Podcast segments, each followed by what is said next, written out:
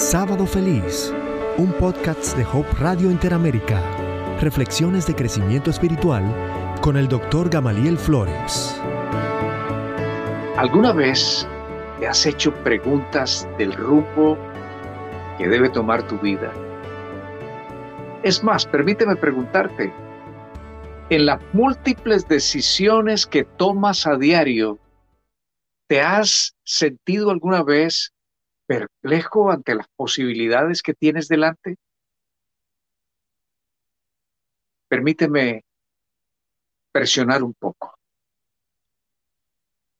En alguna ocasión, has sabido que deberías ejecutar cierta acción, pero las circunstancias hacían que fuese imposible aparentemente ejecutar esa acción. Sin duda alguna. Y en ocasiones como esas, nosotros nos preguntamos, ¿qué puedo hacer? Ojalá tuviese alguien que me dijera lo que debo hacer en este momento. En muchas ocasiones nos hemos equivocado al decidir y nos decimos, si hubiera buscado la dirección de Dios. Permíteme compartir un relato escrito por el pastor Richard Dirksen, conocido como Dick Dirksen, y publicado en este libro que está en inglés, Story Catcher, que es más o menos captador de historias. El pastor Dorsen nos cuenta una historia proveniente de las Islas Salomón. Allí vivía el pastor Lawrence Tanabose, oriundo de esas islas, quien era el presidente para la iglesia adventista en ese sector del mundo. Un día, su celular sonó. Al consultar la pantalla del celular, se dio cuenta que el número estaba bloqueado. Ustedes y yo hemos recibido ese tipo de, llamadas. Yo por lo general no, no respondo esas llamadas. Y el pastor Tanabose se preguntó qué ocurriría, pero decidió responder. Del otro lado de la línea, una dama le preguntó, ¿Es usted el pastor Tanabose? Sí, señora, con él está hablando. Oh, muy bien. El primer ministro de Australia va a hablarle. El pastor Tanabose se preguntó si e, se trataba de una broma de mal gusto. Se preguntó si había alguien que estaba tratando de burlarse de él, pero entonces decidió seguir adelante. Por unos instantes el teléfono estuvo silencioso, pero luego se escuchó una voz masculina que le dijo, ¿Usted es el pastor Tanabose de la Iglesia Adventista del Séptimo Día? Sí, señor, yo soy. Muy bien, le habla el primer ministro de Australia. Es un gusto saludarle, pastor. Perdóneme por interrumpir la rutina de su día. Perdóneme por causarle molestias, pero estoy teniendo como gobernante algunos problemas en el sector donde usted vive, las Islas Salomón, y quisiera suplicar su ayuda. Me dicen, continuó el, el primer ministro, que usted conoce a todas las personas allí en las Islas Salomón. No, dijo el pastor, conozco muchas personas, pero no los conozco a todas. ¿Conoce usted el jefe de los rebeldes? Me dicen que es miembro de su iglesia. Sí, a él lo conozco. Por supuesto que sí lo conozco. En nuestra congregación, dijo él, hay gente que simpatiza con los rebeldes y hay gente que simpatiza con el gobierno, con los oficialistas. Así que conozco gente de un lado y del otro. Yo quisiera pedir su ayuda, pastor Tana, por abreviar Tanabose, le dijo el primer ministro. Necesito comunicarme con el jefe de los rebeldes. Necesito, necesito comenzar unos diálogos con él. Mi gente ha estado tratando de comunicarse con él, pero no han tenido resultados. ¿Quisiera usted ayudarme? El pastor Tanabose, como buen líder religioso, se había mantenido aparte de cualquier simpatía política. Él no quería que ninguno de sus hermanos, por causa de sus preferencias políticas, se sintiese incómodo. Así que él se mantenía absolutamente neutral y se preguntó si esto traicionaría su posición apolítica. Decidió elevar una oración y sintió la impresión que debería aceptar eh, la solicitud de ayuda del primer ministro de Australia. Sí, señor, estoy listo a ayudarlo, fue la respuesta. Muy bien. Pastor Tanabose, le pido que vaya a su casa y espere allí. Va a llegar un helicóptero le van a entregar un paquete. Ese paquete contiene un celular encriptado. Dentro están las instrucciones para que el jefe rebelde me llame. Y usted lo que le pido que haga es que se asegure que este hombre reciba ese paquete que contiene el celular. Perfectamente, dijo el pastor Tanabose abordó su pequeño auto y se caminó a su casa. Y justo cuando él estaba llegando a su casa, había un helicóptero camuflado aterrizando en un campo cercano. El pastor Tanabose se detuvo a mirar lo que ocurría y allí se bajó un soldado. Traía en sus manos un pequeño paquete. Se lo entregó, le dijo, pastor, aquí está el paquete que debe entregar y agregó, su ayuda va a hacer que se salven muchas vidas. Las instrucciones para llamar están dentro del paquete. Se despidió, abordó el helicóptero y este se elevó. Ahora el pastor Tanabose tenía en sus manos un encargo él sabía que el jefe rebelde estaba en un determinado pueblo, justo al otro lado de barricadas levantadas por el ejército en un lado y en el otro lado levantada por los rebeldes. Él constantemente tenía que pasar de un lugar a otro porque visitaba a los hermanos de un sector y de otro. Había hermanos que vivían del lado dominado por los rebeldes y por supuesto él vivía del lado dominado por el gobierno y ahí también tenía feligreses. Así que, después de orar, abordó su pequeño carro y empezó a conducir hacia las barricadas. Generalmente cuando los soldados lo veían llegar, lo reconocían como el pastor levantaban las barreras y le permitían entrar. Pero en esta ocasión, el soldado le dijo, Pastor, lo lamento, hoy no podrá pasar. Hay algo grande que está por ocurrir y usted simplemente hoy no puede pasar. Discúlpeme.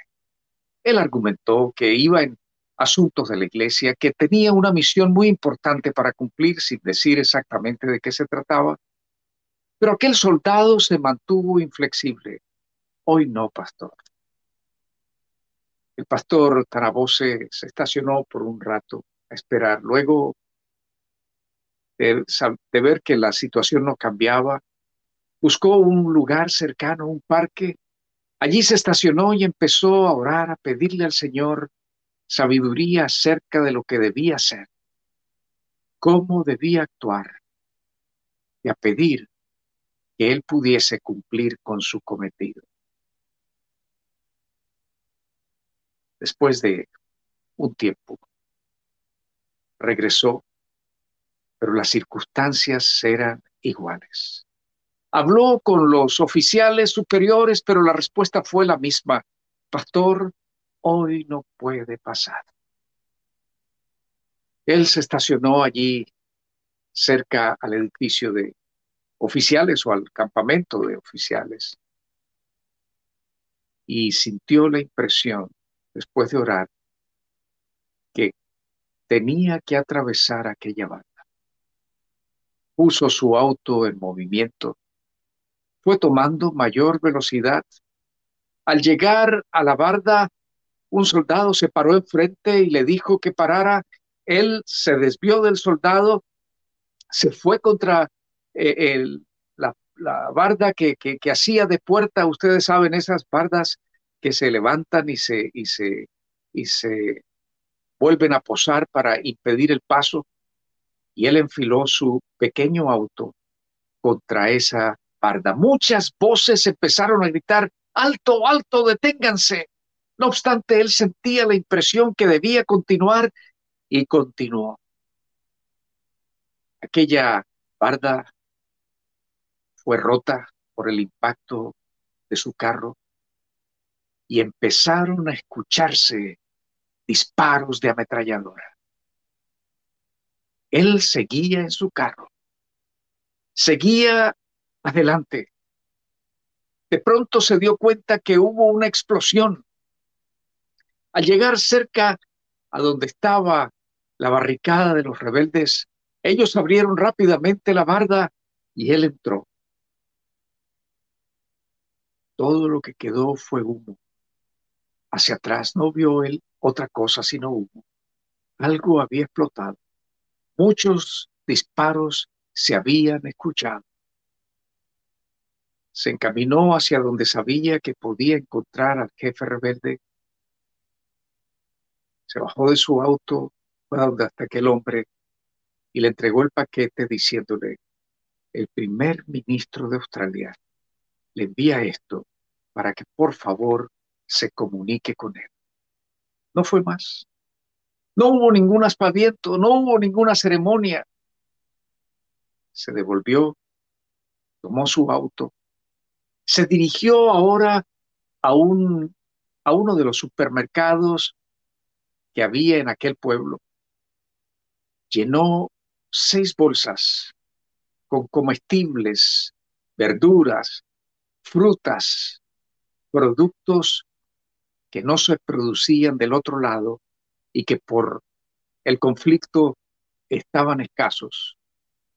Lo subió a su carro y comenzó el viaje de regreso hacia su lugar de habitación. Los rebeldes le permitieron pasar. La barda estaba rota, apenas había transcurrido alrededor de una hora desde que él había pasado. La barda estaba rota tal como él la había dejado y cuando se aproximó, el soldado que lo vio abrió sus ojos de manera enorme, palideció y puso sus manos a los lados. Sentía que estaba viendo un fantasma. Y el pastor le dijo, mi amigo, lamento mucho haberle causado problemas hoy, pero tenía una misión importante que cumplir. Usted hizo bien su trabajo al disparar, al tratar de impedir que yo pasara. El soldado no pronunció una palabra, simplemente sus ojos seguían abiertos, muy abiertos. Parecía que se iban a salir de sus órbitas. El pastor estacionó su auto, tomó dos bolsas con aquel mercado, le entregó una a ese soldado, otra a otro, bajó, eh, subió nuevamente a su auto, tomó dos más, entregó a los oficiales y las dos últimas las entregó también a otros militares. Aquellos hombres estaban simplemente asombrados. Ellos creían haber disparado al auto del pastor. Sentían que él mismo había recibido disparos. Una explosión había ocurrido y ellos pensaban que era el auto del pastor. Pensaban que tanto él como su carro habían sido destruidos. Ellos empezaron a preguntarse, ¿quién será el Dios de este pastor? ¿Quién será el Dios del pastor Lawrence Tanabose? El pastor Tanabose continuó su viaje a casa. La próxima semana empezó con un ambiente mucho más pacífico. Y pronto se restableció la paz en aquel sector de las Islas Salomón. El conflicto pasó. El diálogo entre el jefe rebelde y el primer ministro dio frutos y el pastor Tanabose sintió que el Señor lo había conducido a través de, de decisiones que no fueron fáciles, aparentemente sencillas, pero de extraordinaria profundidad, nada fáciles. Y él había podido cumplir con una misión. Sin duda alguna, una misión aparentemente dada por un jefe político, pero sin duda alguna, una misión dada por el mismo Dios, el Dios de paz, esa paz que sobrepasa todo entendimiento. Cuando leemos esta historia o cuando pensamos en una experiencia como esta, en la cual la conducción divina se hace tan presente, viene a nuestra memoria, estoy, seguro que a, tu memoria también, así como la mía, aquel famoso versículo que encontramos en el libro del profeta Jeremías, el capítulo 33 y el versículo 3. Clama a mí y yo te responderé. Te daré a conocer cosas grandes y maravillosas que tú no conoces. ¿Sabes? Hay tres elementos indispensables para que esta promesa pueda cumplirse en nuestras vidas. El primer elemento es confiar. Si tú no confías en Dios, no importa cuánto clames, no lo vas a escuchar. Si yo no me permito confiar en Dios, no importa cuánto tiempo invierta yo en mi oración, jamás escucharé la voz de Dios. El segundo elemento, primero confianza. El segundo elemento es justamente orar. Y orar es establecer una, una comunión. Poder abrir nuestro corazón a Dios, decirle cómo nos sentimos, en qué situación estamos. Aunque Él conoce nuestra fragilidad, darle a conocer nuestra fragilidad y decirle, estoy listo a seguir tus orientaciones, a seguir el camino que tú tienes para mí. Y lo próximo, estar listos a escuchar la voz de Dios. ¿Cómo se escucha la voz de Dios? Sabes, no hay una sola forma de escuchar la voz de Dios. Pero te voy a decir cuál es la principal que yo conozco. el escudriñar su palabra. ¿Sabes? Muchas de las respuestas a nuestras múltiples preguntas están en los principios presentados por la palabra de Dios. Generalmente, ante una disyuntiva, nosotros podemos preguntarnos, ¿qué principio de la palabra de Dios puede ayudarme a hacerle frente a esta situación? Y si nosotros estamos listos a poner ese principio en acción, eso es palabra de Dios que nos dirige. Esa es respuesta de Dios a nuestra oración. Cuando permitimos que el Espíritu Santo obre en nosotros, la influencia del Espíritu Santo va a conducirnos en la decisión adecuada. Pero ¿cómo puedo saber que realmente es la conducción del Espíritu Santo? ¿Puedo equivocarme? Puede ser mi anhelo que me está haciendo pensar que el Espíritu Santo me está guiando.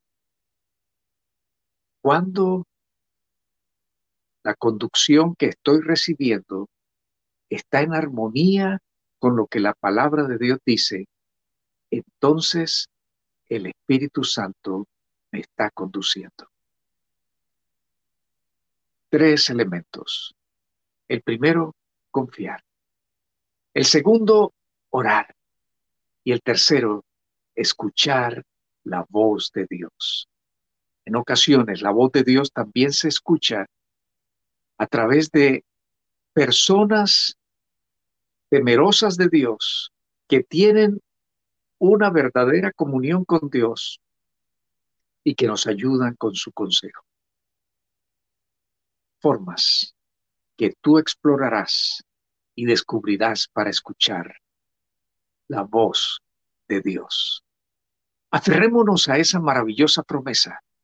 Clama a mí y yo te responderé te daré a conocer cosas grandes y maravillosas que tú no conoces. Esa promesa es para ti y es para mí. No tenemos que estar solos en las disyuntivas de nuestra vida. Sábado feliz. Gracias por escuchar este podcast. Encuentra más recursos en el portal hopechannelinteramerica.org.